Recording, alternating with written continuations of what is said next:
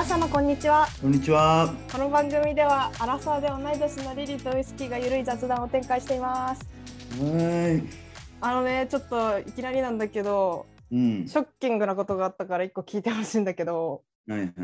23日前うんに人生で初めて白髪を見つけちゃいまして本当にショックだったのよ白髪を見つけた。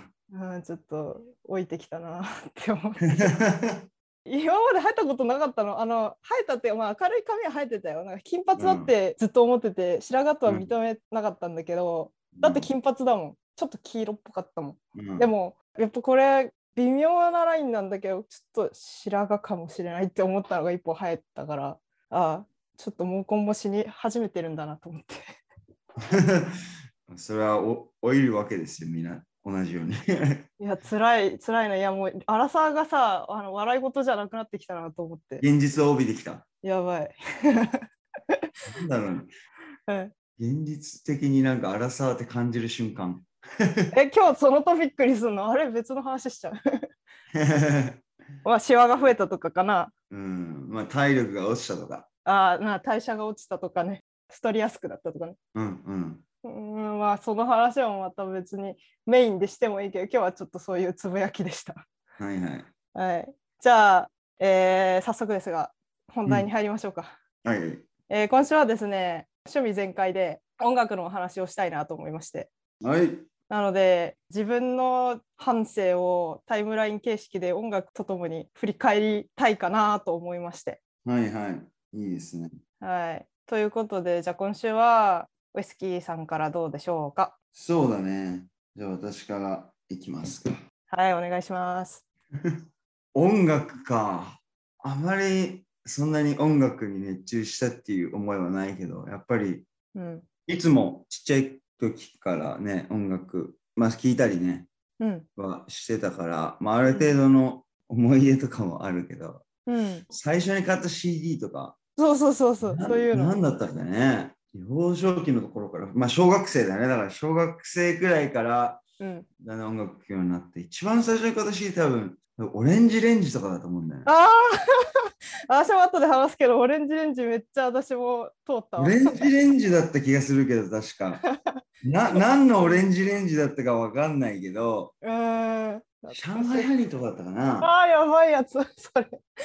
これもう荒さに大ヒットじゃない。うん。なんかもうクラスで流行ってて、うん。その当時は、M、MD だっけ ?MD カセットとか。ななんだっけ？MD だっ MD だっけ？け ?MP だっけ？カセットあるじゃん MD。?MD じゃなかったっけ ?MD だね。単語すら思い出せない。だから、それに入れてさ、CD の曲とかを。ウォークマンだっけうんあれ別 ?MD プレイヤーって別か。MD プレイヤー、あれそ一緒だった気がするけどね。あ、一緒だったっけ？もうやばいね。記憶が。うん。だから、それを、その小学校の時に流行ってて、それ何年生？小学校のさ。4年とか5年だった気がする。あ確か、うん。あ。うん。あれだって何年 ?2003 年とか4年とか？2003年とかかな。うんうん。うん、そうだよね。うんオレンジレンジは私小6とかだった気がしたんだけどなもうちょっと遅かったかも私。そうん。てか何？さ初めて買った CD がオレンジレンジだけど子供の頃のそのさらにうん昔の記憶はないの、う。あと、だから、アニメとかじゃない？アニメの曲とかじゃない？デジモンとかさ、ああデジョンね。うん。ドラゴンボールとか。うんううんん。多分、もうそれだから小学生、幼稚園とかだと、うん。うん。もうそのね、アニメとかの多分曲を聴いてたくらいで、だから本当に買ったのは、うん。まあ、買ったって買ってもらったのは確かオレンジレンジだった気がするよ。ああやっぱみんなそこら辺から始まるよね。うん。で、うん。その次が、ちょうどさ、うん。小学6年生とか中学生ぐらいになるとさ、うん、洋楽とかにちょっとさ、手を出し始めるじゃん。まあ人によるけど。ちょっとこう、かっこつけじゃないけどさ、なんか。今までとは違ったものに手を出したがるみたいな。男はうん特にそうなんだけど。で、ちょうどなんか、プライドっていうドラマがあって、えー、わかんないな。キムタクと竹内優子のあーあ聞いたことあるかも。うんかうんうんうんうん。そのドラマでよく使われた曲で、なんかクイーンとかのうん曲があって、へそれえ。でうん。クイーンのアルバムを買ったんだよね。それは今でも覚えてる。クイーンってみんな通ったのかな？やっぱり。通ったと思う。うん、通ったと思うよ。うん、あ、そうなんだ。やっぱ有名だもんね、日本だとね。なんかさ、そのボヘミアン・ラプソディがさ、公開されたじゃん。うん。で、そこでなんかクイーン再燃した感じがしたの、人気がね。うん。うん。うんなんかその前に自分たちの親世代がクイーンに熱中してたイメージがあったんだけど、そうだね。うんまあ、けど、なんか何かしらドラマとかの影響で、うんうんクイーンを知ったから、うんね、だから、うん、すごい人気のあるドラマだったから、それも。ちなみに何の曲が使われてたか覚えてる？いやもうほほぼ使われてた、そのシーンごとに。最初のオープニングが I was born to love you だったうんんですよ。うんうんうんうん。へで、最終回でボヘミアン・ラプソディも流れてた気がするな。えいいね。うん。神曲、とか、うん、うん。だからいろいろ、本当に、なんだろう、シーンごとに曲が違う違うのが流れてたっていうのを確か覚えてて。プロデューサーがクイーンファンかなんかだったかね。ねえ、どうなんだろうね。うんまあ、その世代の人なんだろうね。まあそうだろうね。うん。で、だから、それが、だから中学生とかでしょ？うん。で高校生は、うん。ちょっとイケイケの洋楽とか、やっぱり洋楽。まあ、ロックとか、ニニルバーナとか、あうん。なんかそういうのにちょっとちょ調子に乗ってさ、まあ、手出して、うん。あと、ああ、あったわ。マキシマムザホルモンも、高校、まあ中学、うん。うん。なんかそういうなんかイケイケのさ、なんか、うん。何、アップテンポの曲を聴いてたのが中学生とか高校生だったかな。やっぱじゃあロックだよねだいぶより。うん、うん。ロックだね。で、あと、うん。テクノとかもすごいいいなと思ってて、その頃。なんか、新ジャンルだったから、すごい新しい感じ。確かに。今までに聞いたことないようなテクノうん。うん。の曲を聴いたときに、うん。これは新しいと。で、最初な、あの、カプセルっていうね。あ待ってマジかカプセル私も通ったわうん中田ヤスタカねうん。うんうんそそっからパフューム行ったかな。中田ヤスタカつながりねうん。衝撃的だったよね、なんかパフュームとかね。あいい、こういう曲あるのみたいな。パフュームも、うん、そうなんだけど私どっちかっていうとカプセルからやっぱ入ってるから、うん。うん、カプセルはかなりあでもカプセルだけじゃなくて中田ヤスタカさんがさ結構そっちのね音楽すごいいろんな方面でやっててうん。「ライアーゲーム」っていうドラマがさ中学生ぐらいの時にあったんだけど私それにハマってうん。それのサウンドトラックを中田ヤスタカが全部作ってたからそのサウンドトラックのアルバム丸々聴いたりとかしてたね。なるほど、なるほど。うん、ピコピコ系ね。あ、はいはい。うん、あとはヒップホップとかもね。日本語？えよ英語？日本語のヒップホップは結構聞いてたかもしれないね。なんか、オジロザウルスとかわかる？えわかんない。まあ地元が横浜だったから、うんうんまあその地元でね、やってるようなヒップホップの人たちとかの曲を聴いてたかな。あとは、うんあと DJPMX っていう人とか、あと DSW05 だったかな。えー全部わかんない。マイナー？結構有名な感じ？有名な人だと思うよ。あ、そうなんだ。うんあ、でもヒップホップは私あんまりわかんないかな。そうか。で、あとは、ドラゴンアッシュとかね。あ、ドラゴンアッシュはわかる。あれヒップホップなのか？なんかロック寄りの？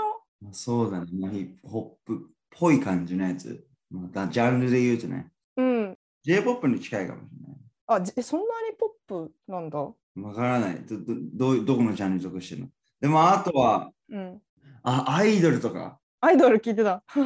AKB とか、うんうん。高校の時流行ってたから、流行ってたね。AKB 聞いてたかもしれない。だ誰が推しとか言って。そんな方に行ったんだ。ロックにハマってた少年が。いや、だから、その聞いたよね。なんかよく聞いたっていうか、もう、クラス中で流れてるわけじゃん。ああ、なるほど。ねだから、なんかその流れに乗って、うんもうなんか聞かないとな。まああるよね、そういうのちょっとね、うん。まあけど、まあいいじゃん。なんか周りでみんなでシェアできるのいいなと思ってて。なるほどね。だから、まあそれが高校で、うん。大学はなんだろうね。意外と昔の曲とかを聴くようになったかもしれないね。日本の歌謡曲。っえー、渋いね。て言ってもなんかもうすごいメジャーなところとか、あとカバー、誰かがカバーしてるとあか。あ。で、だから有名なところとかね。まあ、もう美空ひばりとか。え、本家？カバーじゃなくて？本家だったかな。まあ、あとは、まあ、とか、なんか、もともとその理由としては、うん。なんかカラオケによく行ってたのよ、大学の頃に。うん。昔の歌をなんか誰かが歌ってて、あ、なんかいいな。うーん。要はね、カラオケ行くとみんなでなんか歌ったりするときに、うんなんか誰かが昔の、昔ってか歌謡曲とかを歌ってて、90うん80年代、90年うん。代。で、あ、なんかいいなと思って、うん。そこからなんかまあそういう方向にも行ったかな。まあそこまでのめり込むわけじゃないけど、うんだから昔の曲とかいいなと思ってて。え、カモメが飛んだ日とかわかる？あんまりその日わかるよもちいやー、私もちょっとそこ、それはハマった時があろん。った。それはハマった。カバー、カバーなんだけどね、本家じゃなくあ、て。そうなんだ。うん。だから、あとは、あとなんだろうね。オーヤン・フィフィとか。ああね、オーヤン・フィフィもちょっとだけカバーだけど、それも。うん。まあまあ、そんな感じだよね。だから。結構オールジャンルいってるね。そうだね。ある程度、結構いってるね。うだいぶ。ん、面白い、ねで、。まあ、で、最終的にまあ EDM とか洋楽とかやっぱメインになったかな。ああとそうだあ、ね。うんまあ、クラブミュージックとかもそうだよね。だから、だからまあうんそのうんうんうん洋楽とかになるかな。要はだかうんら、その学生になってさ、大学生になって、なクラブ行くってなってさ、うんうん曲とかも勉強しない、勉あの知っとかなきゃみたいな感じで、うん。洋楽の曲とかを聴くようになった気がする。あ、そうなんだ。うんポップとか流行ってるやつ？えーまあ、普通の、うん、そうだね、洋楽だね。ポうーんップな感じの。うん。あと EDM とか、うん、EDM はどこら辺の？アビチーとか。アビーチ、あ、まあ、アビーチもそうだよね。うん割とゴリゴリにビート刻むけど。うん、デイビッド・ゲットとかね。ああね、王道だね。うとかんなまあ、うん、まあそんな、うん、そんな感じだと思うよ。最近は？最近か、あんまなんか曲これっていうの聞いたりはしないけど、うん。なんだろうね。まあけど基本的に今洋楽かな。うん。EDM 系とか、あとは、それ誰？具体的に。えーっとこあ、こっちで聞いてるのは、うん。ルーカス・ルーカス・ン・スティーブっていう人なんだけど、あわかんないな。うん。うん。多分オランダ出身かなんかの人で、うん。結構おすすめで。ルーカススティーブ。うんうん。あとは、まあ、イギリスにいるから、イギリス出身の人とかの曲とか。うん。ネオっていう人なんだけど、NAO ってネオっていう人なんだ。NAO。うん、えー、ネオっていう人なんだけど、いいよ。女性で。ブラックの方？うん。うん。知らんかった。なあ。この人はどういう系なの？まあ、この人はなんかどっちかというとなんか、あ、ファンクって書いてある。うん。ファンキーファンク。そう、ファンキーファンク。まあまあ、結構ファンクな感じだよね。だけど、かなりこうスローで。まあ、曲によるんだけど。うん、バラードって書いてある。うん。うん。なんか結構そういう感じで。うんうあとはまあ友達が歌手やってるから、その友達の曲聴いたりかな。ん。えー、どういう系の歌手やってんの？結構ポップな感じの、うん、曲を出してるかな。バンドじゃなくてシンガーで？えーっとね、その人自体は、G、DJ なんだけど、うんうん。めっちゃグループみたいのがあって、うん、そうそうそう。そのグループでやっててやっぱまあでも、まあロンドンにはいないけどウイスキーは、でもイギリスでやっぱロンドンって言ったらさ、音楽のもうハブみたいな、中心地みたいな感じあるよね。な。まあ、マンチェスターが音楽の街だね、どっちかというと。あ、そうなんだ。へえ、うん、で、言ったらリバプールがビートルズでしょ？うんうん。で、ま、マンチェスターはオアシスとか。ああ、そうだね。確うんかそうだよね、そこら辺だった。まあけどこっちの人が言うけど、やっぱりロンドンというよりはマンチェスターが音楽の街だっていうね。あの、マンチェスタープライドみたいな。うん。うーん。やっぱいろんなあの楽器屋さんとかも多いし、アスカーとかいるの？その路上でさ、音楽やってる人とか。もういたりする。うん。うーん。全然結構多いよ。だからそういうの。っいいね。ていう感じかな？今、サクッと自分の半世紀みたいな曲に合わせて。なるほど。うん。今のが、うん。俺のその生ま生まれてから今に至るまでの、まあ、曲の変遷かな。結構かぶってる部分あるなと思って、やっぱうん同世代だからだと思うんだけど。やっぱそうだろうね。んどうせかぶるとかもあるんだろうね。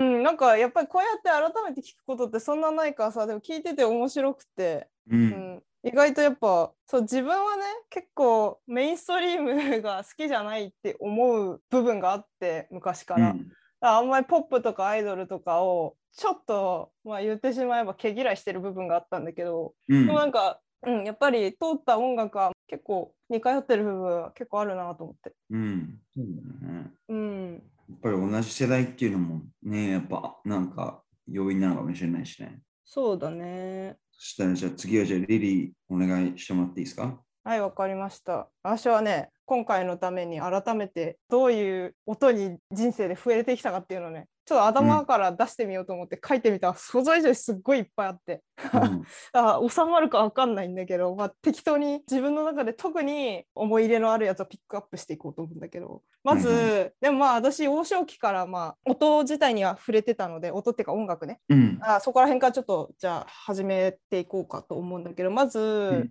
ね幼稚園5歳とかだったかなちょっとまあさあんま覚えてないそのぐらいの時にまずピアノ始めてうん。ピアノ教室ねでそれがね中学の1年生だから日本に帰ってくるまでやってたのねうんず。ーっと海外にいる時も。うん。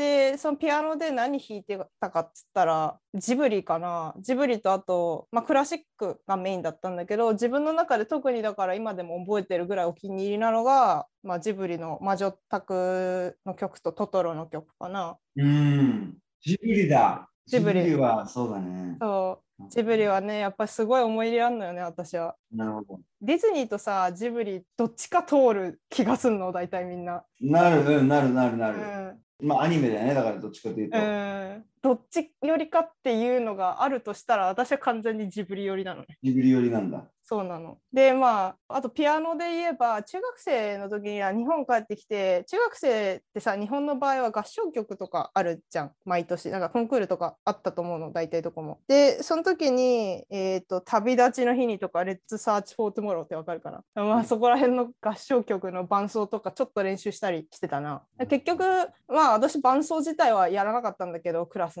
でもっと上手い子いたから。でもまあちょっと練習しててそれは楽しかったかな。ででもそこら辺でピアノやめたんだよ。ちゃんとしっかりやるの。なるほど。うん、で音楽で言えば初めて買った CD の話さっきしてたけど CD 買う前の小学生ほんとどんぐらいだろう？3年生とか4年生とかそんぐらいの話からかな。に聞いてたのが、まあ、やっぱビートルズとかうん。グエン・ステファニーとかわかるかな？うーん、グエン・ステファニーって聞いたことある。あの Hollaback Girls とかリあの Rich Girl とかうん。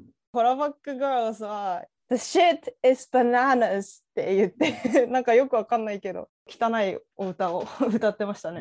あとは、えー、とグエン・ステファニーはね原宿大好きみたいでなんか原宿 Girls っていう曲があってそこら辺もまあそれなりに有名だと思うんだけど、うんうんうん、まあそんな感じ。まあこれ私はイギリスにいた時の話だからまあそこで周りの影響を受けてるっていうのはあると思うその時流行ってた曲とかね。うん。なるほどね。うん、でセリーヌ・ディオンとかも聴いてたね。ああ、それはタイタニックからそうそうそう、た多分タイタニックがその時流行ってたんだと私は見てないんだけど、そのセリーヌ・ディオンの曲だけを聴いてて。うん。うん、あとはあの、ブラッド・ハウンド・ギャングっていうラップグループかなんかかな？の The Bad Touch っていう曲だけ聴いてたんだけど、それね、後々大人になってからなんかの弾みで思い出して、で、ちょっと調べてみたの、歌詞を。そしたらもうあまりにも下劣すぎてうん聴いたの。まあ要は僕たちは哺乳類だからやろうぜみたいな。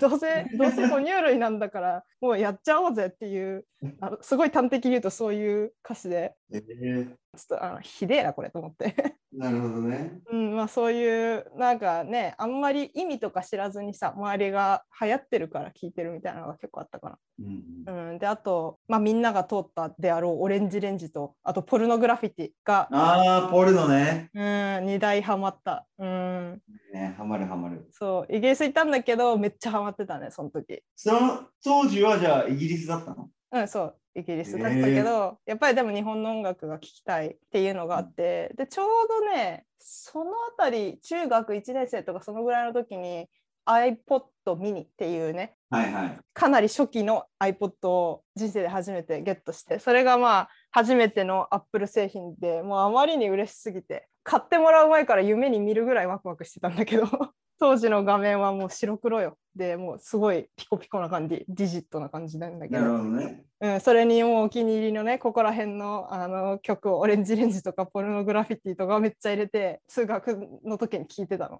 俺、いつだろうな、iPod 買ったの。中学生とかだうんったんじゃないかな。うん、パソコンを持ってなかったから、うん、うん。iPod 買った時に多分、両親のパソコンからなんか曲入れてた気がする。私もそうだったよ。みんなそうじゃない？多分、そうん、自分たちが子供の頃にさ、パソコン持ってた子ってそうそういないと思うけどね。ないよね。うん、自分のパソコン持ち出したらいつだったかね？高校ぐらいだったかな俺、大学生の。あ、本当。まあ、で、小学生の頃からだったと思うけど、大塚愛とかも聞いてたね。うんうんうん。懐かしいな。 aikoとかは？ aikoはね、私あんまり通ってないな。ちょっと聞いたっちゃ聞いたけど、そんなハマってないから、思い出がないかな。そう。うん。浜崎あゆみとか、倖田來未とか。そうそう、そこら辺もちょっと、ねあ、うん、宇多田ヒカル。宇多田ヒカル、ああ、来た。そう。だから、親がね、CD 持ってて、初めてその CD プレイヤーで聞いたのが多分浜崎あゆみと宇多田ヒカルだったかな。あと、モーニング娘。もだったかな。なるほど。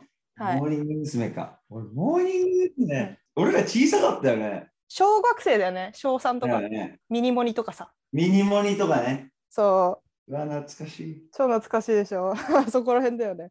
まず中学生になって、えー引き続きポルノをちょっと聞いたりとか、あと、 BUMP OF CHICKEN とか、あと、倖田來未とかもちらっとうん、で中学3年ぐらいで Aqua Timez にハマってで、うんうんうんうん、そっからね高校1年ぐらいまでかな結構ハマってファンクラブにも入ったりとかしてでライブも何回か行ったんだよその時、マジか。うん、高校入っそてから。のさ、うん音楽のさ、ファンクラブってあるじゃん、よ要は。うん、それって何が特典なの、ファンクラブに入る？入ったことないからわからないんだけど。ちょっともう覚えてないけどなんかそのニュースレターとかがもらえたりとなかるほどね。メンバーとコミュニケーションが取りやすいとかあとなんかその限定グッズが先行で買えるとかそういうのがあったような気がするな。ああ、なるほど。うん、まああんまり、うん、入っててすごいうん。なんかあったかなって思い出せないぐらいだから。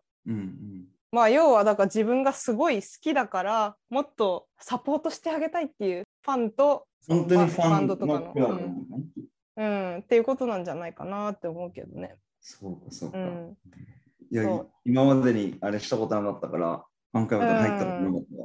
いやでも最初で最後だねそこまでしたいって思うほどなんていうかなんだろうファンクラブのその意義っていうのを考えた時にさ聞かれて分かんないぐらいだからさ多分だから私にはあんまり必要のないものなんだろうなっていうふうに思ったの。うんうんうんうん、まあそんな感じででだから高1まで Aqua Timez に結構ハマってで、うん高2からは徐々にだけどロックにだいぶのめり込んでいくのね。なるほど。あ2009年あたりなんだけどレディー・ガガとかもちょっと聞いてたんだけど、はいはいはいはい。あとは日本のロックばっか聞いてたねそこら辺からずっと。ラットとか流行ってなかった？ラットウィンクス。ラップインプス流行ってた。まああのさ「君の名は」でさまたバッと来たけどその前にさ波が来てんだよね。まあうちら世代に来てる、うん、来てた。うん、来てたでしょ？高校の時にラッドウィンプス、うん、流行ってた。えらい流行ってたのよ。それでアルトコロニーの定理っていうさあのアルバム出たあたり、もうあそこら辺で一番ピークだったんだよね私は。なるほどね。ななんかねライブは行ってないんだけどなぜか知らないけどグッズ持ってて確か誰かに買ってきてもらったんだよね。誰かライブ行った人に、そうタオル持ってんだよね、まだ持ってるかもしれないであと9ミリパラベラムバレッツでしょ？うん。あの2009年の9月9日に9ミリの日って言って武道館で確かライブやったのよ。ええ。そうなの。それに確か行ったんだ私。記憶の限りだと。あれ？うん行ってなかったっけ？わかんないけどまあわかんない。もしかしたら音源聞いて行った気になってただけかもしれないライブ音源。まあでもあ あったの。あったのね。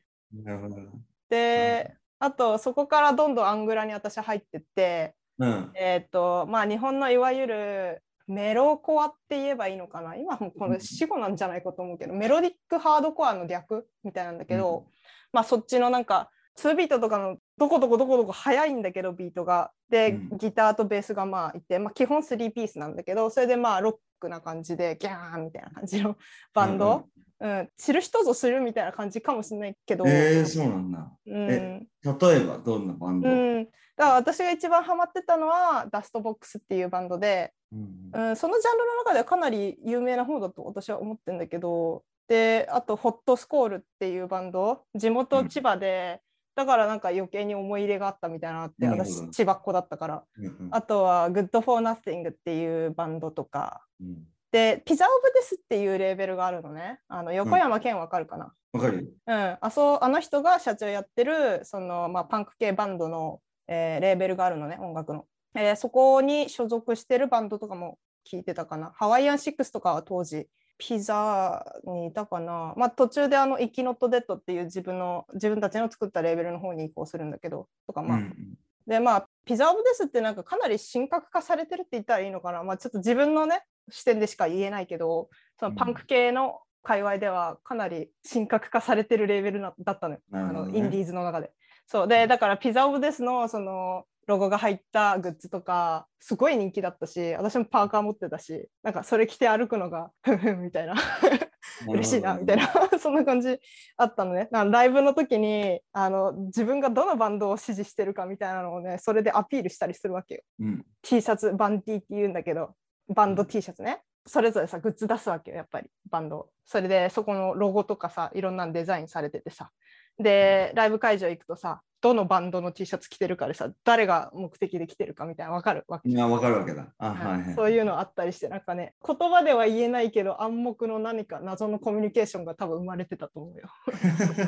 発信してたわけですよ、T シャツから。そうそうそうそうそう。だからまあ2009年あたりからライブにめっちゃ行きだしてうんはいはい高。校生だったんだけど高校の学校終わりとかにも行ってたし早いよね。そう考えたら、ライブに高校生から行ってたってすごい結構若いよね。そうなのかなうん。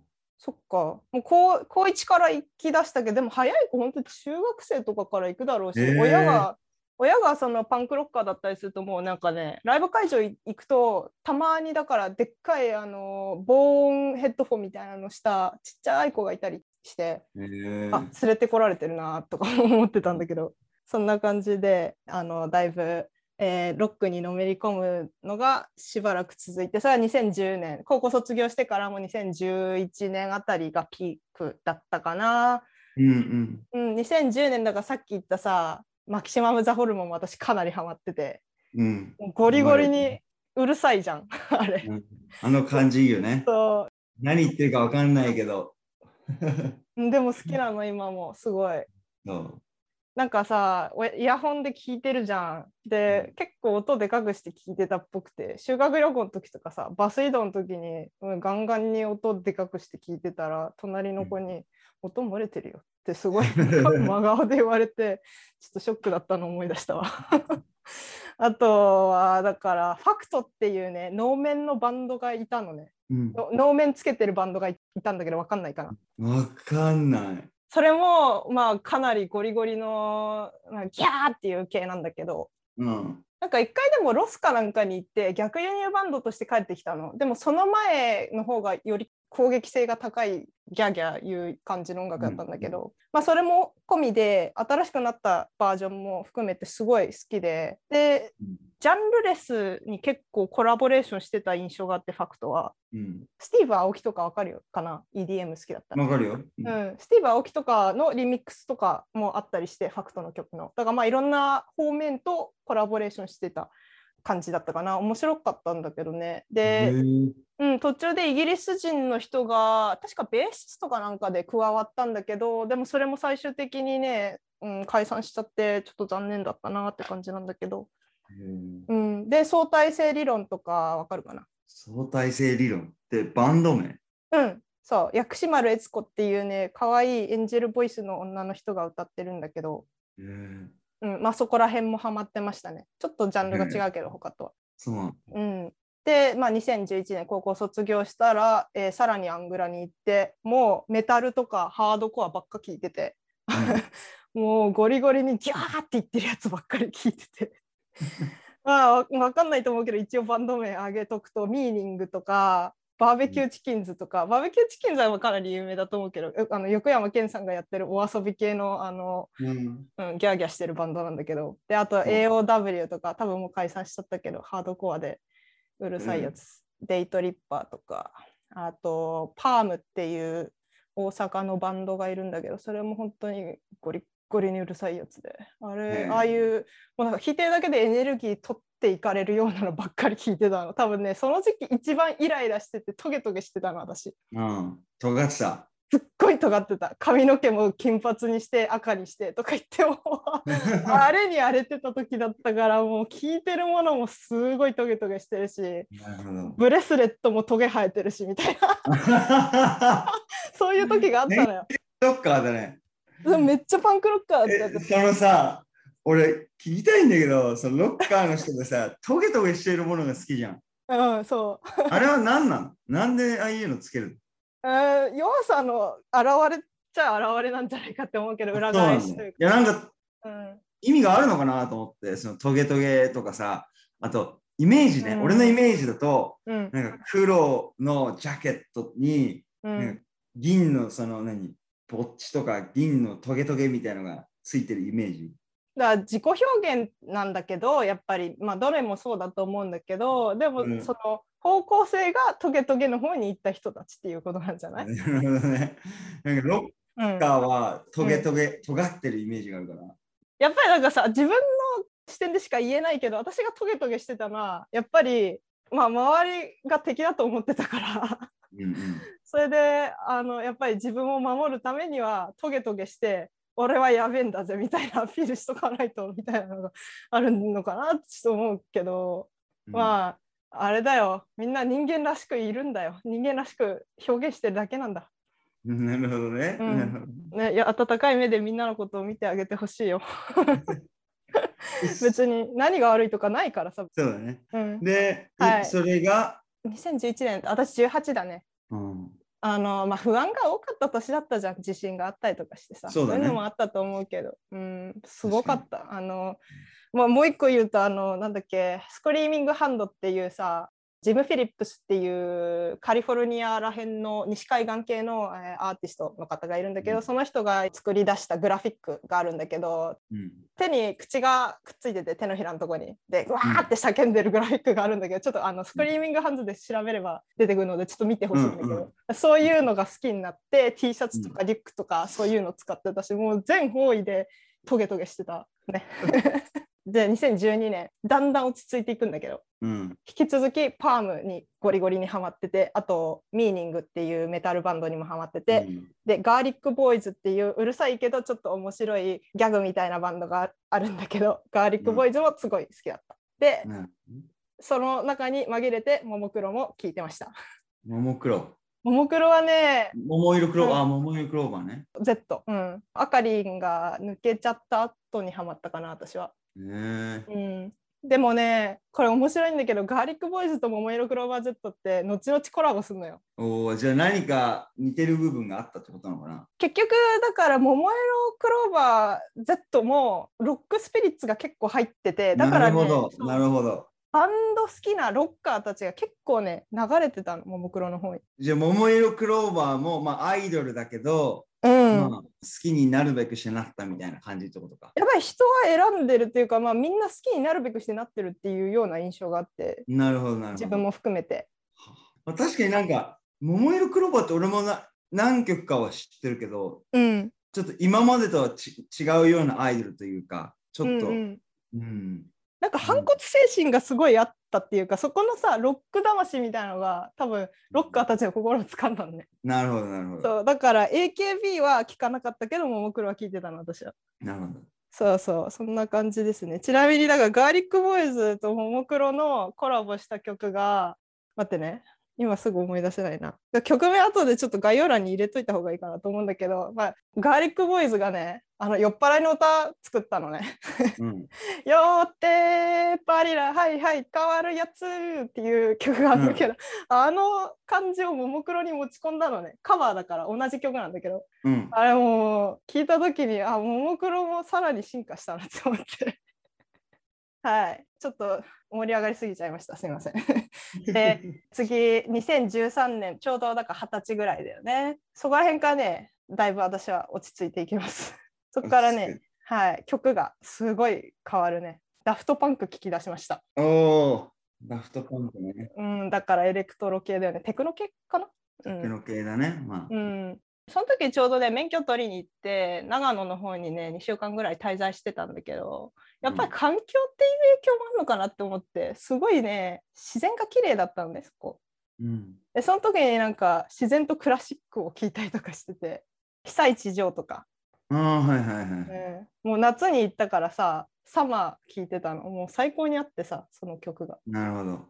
わかるかな、うん。やっぱなんかその音楽って本当その場所とかによよってもなんかまただいぶ違ってくるよね。その情景とか。うんうんそうやっぱりねその影響さ無意識に多分受けててであとねこれはわからないかもしれないけどルドビコ・エイナウディっていう人がいて、うんその人も、えークラシック系、まあ、ピアノの曲が多いんだけどその人の曲とかへー今今も好きで結構聴いてるしなんならピアノがね実家にあるからその実家帰った時気が向いたらこの人の曲たまに弾いたりするんだけど、なるほど、なるほど。うん、そんな感じで2013年はちょっと落ち着いてたかな。ちなみにだから2009年から2012年ぐらいまではもうゴリゴリにライブキッズでうん1年に2 3 0回ぐらいフェスとかライブに行くぐらいめっちゃライブに行ってたんだけど、うん。まあ、それがもういいやってなったのが2013年あたりだったね。髪の色も落ち着きましたその頃に。あー。あ落ち着いてないわ。2013年は思いっきりピンクとかだった。髪の毛。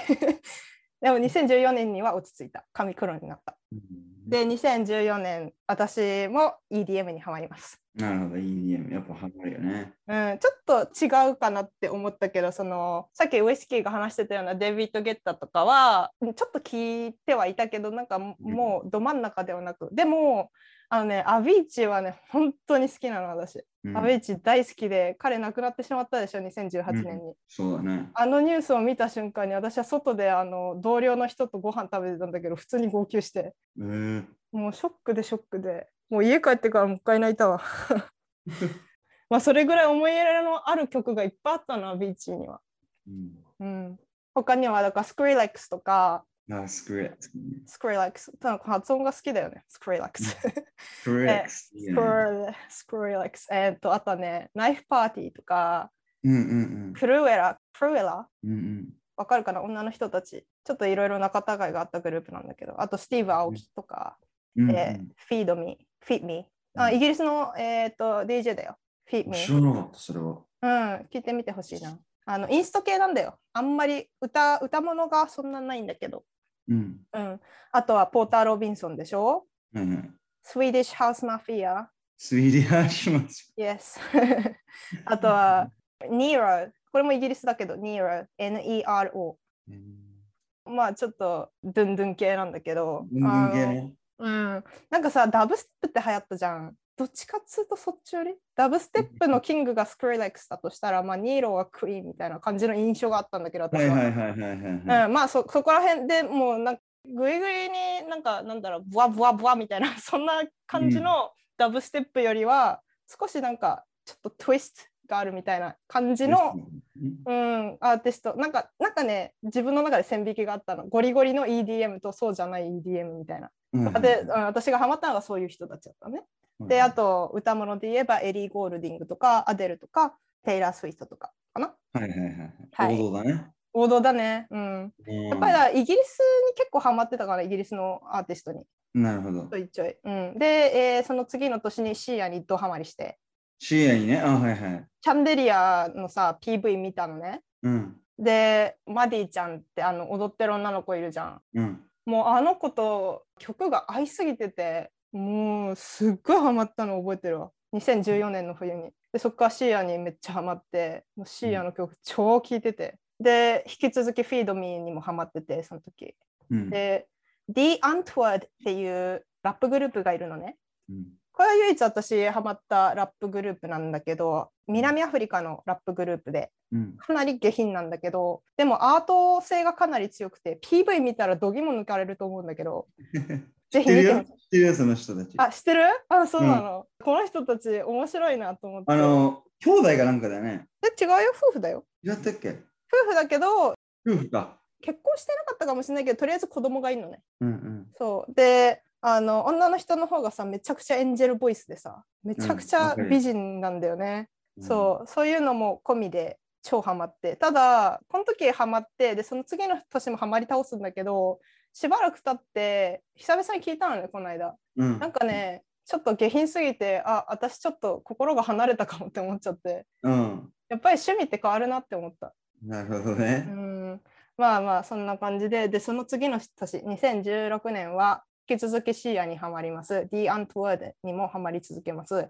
で新たにオーロラちゃんっていうノルウェーのもうほんとフェアリーみたいな女の子がいるんだけどその子にドハマりしてうん。その子当時16歳とかなんだけど初めてフルアルバム出したのがその時でなんかねうん。まだ、うん、有名じゃなかった頃そこまで。にたまたま PV 見てオアシスのカバー歌ってたんだけどもうね見た目だよね。彼女の顔があまりに白すぎてわこの子やばい妖精だと思ってでそこからハマって後になんだけどこの子はね「Frozen 2」の歌歌いますよ。なるほどね。うん、であと「パニック・アット・ディスコ」とか、パニカテスト。うんうん「クリーン・バンディット」とかあと高橋優 急に高額そうだね。うんそんな感じで、えーその次の年が宇多田ヒカルに超ハマって宇多田ヒカル。うんあ、再燃したわけね。再燃した。でブリトニーとかブリトニー・スピアーズとかアビーチとかにもまためっちゃハマって。うん。で、えーその次の年ちょうどオーストラリア行くからそこでちょっとさらにまた、えー洋楽のポップ系に行くかな。エド・シーランとかチャーリー・プースとか。ああ、チャーリー・フースね。で宇多田ヒカルもまたハマって。でその次の年にジャックス・ジョーンズとオーロラちゃんとうん。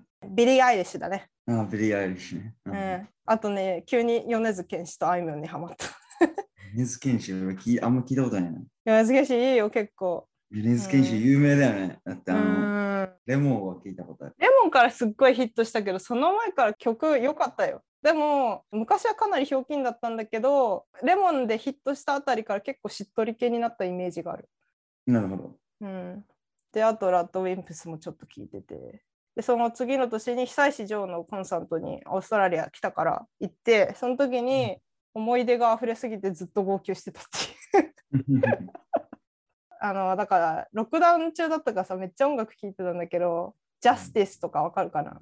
Daft Punk みたいな感じのフレンチエレクトロ系なんだけど、うん。 Justice とか、えーっとあとデュアリパとかも聴いてたね。ああ、ジャリパね。ジャリパロンドンだっけ？そうだよ、うん、彼女移民なんだけどさ。移民だよね。うん、あとメラニー・マルティネズってわかるかな？ちょっとなんかドーリーな感じの女の子なんだけど、へえお姫様系。あとチャランポランタン。チャランポランタン？オーディ、なんだっけ？オーディエンスじゃなくて、オーディオブックじゃなくて、なんだっけなんかあの、あるじゃん。アコーディオン、そう、アコーディオンとか、うん。あの、弾いてる感じの。うん。ああ、はいはいはいはい。うんうんうん。あとはあのそ去年あたりからねインストたそ特に聞くようになってインディー系とかローファイヒップホップ系わかる？チルなサウンドトラックな感じばっか聞いてわかんないかも。わかんないまあそんなまあ普通にバックグラウンドミュージックとして聞いてた感じなるほどね。で今年入ってアッシュニコーにハマってうん。あとオーロラでビリー・アイリッシュでしょ？うん。でローファイ系とかまた聞いてでインディー系で girl in red とか Clairo とかジョージとかまあそこら辺多分まああの聞いても誰だよって感じだけどまあそこら辺の海外のインディー系ばっか聞いてたかな、うん。ソファーそんな感じでした。ちょっと長くなっちゃった。ごめん超やっぱり熱が入っちゃって思い入れがありすぎて。熱がね。ごめんごめんいいんじゃないんだけど、その分いろいろ聞いてきたってことだし、時代に、時代によってやっぱ振り返ってみると、やっぱ時代によって結局もなんかだいぶ変わってくるしね。そうなんだよこれ振り返るとやっぱ面白いな自分の好みがもろに反映されるからさそうだね。それはあるよね。まあもう本当ねめっちゃ話したいこといっぱいあったんだけどちょっとやっぱ入りきらなかったわ またじゃあ次回やりますか。あまた細かく熱を入れて話していいかなって 正直思ったかな。ビリー・アイリッシュとかねあのオーロラとかね宇多田ヒカルとかはね本当にもうずーっと聞いてるからハマってからもう思い入れがありすぎていくらでも話せるんだよ。最近新しくさ新譜出したしリリーちゃん。なるほどね。うんまあちょっとやっぱあれだね入りきらなかったからまた別の機会にしよう。まあざっとこんな感じでしたっていう、まあ、ここの人こんなん聞いてたんだ変な趣味してんなぐらいに思ってもらえれば。はい、ちょっとあの今回いろいろ話したから参考になればと思って概要欄になんかいろいろバーって貼っとこうかなと思います。ぜひ参考にしてくださいね。お願いします。はい、ではこんな感じで終わりにしようか。ちょっとザーって話して終わっちゃったけど。そうだね。ざーっと話して、もううん好きなことバー言って。ただただなんかみんなの前でマスターベーションしてるみたいな感じになっちゃったけど。はいはい。まあ、まあでも同じようにね、なんだろう、アラサーの人で、ああ、こんな曲さ確かに聴いたわっていうね、まあ、なんか共感できる部分とかも多分あったと思うし。うん、なんかね音楽みんなもっと、いい振り返りになうん、聞いてほしい。ポッドキャストもいいけどたまには音楽で心を癒しましょう。そうだね。はい、じゃあ今週はこんな感じにしましょう。えー質問、感想、こんなトピックを扱ってほしいといった要望などがございましたら、リリーウイスキー at gmail.com までぜひ何でもご連絡ください。お願いします。はい、それではですね、また次回のエピソードでお会いいたしましょう。皆様良い一日をお過ごしください。さよなら。バイ。バイバイ。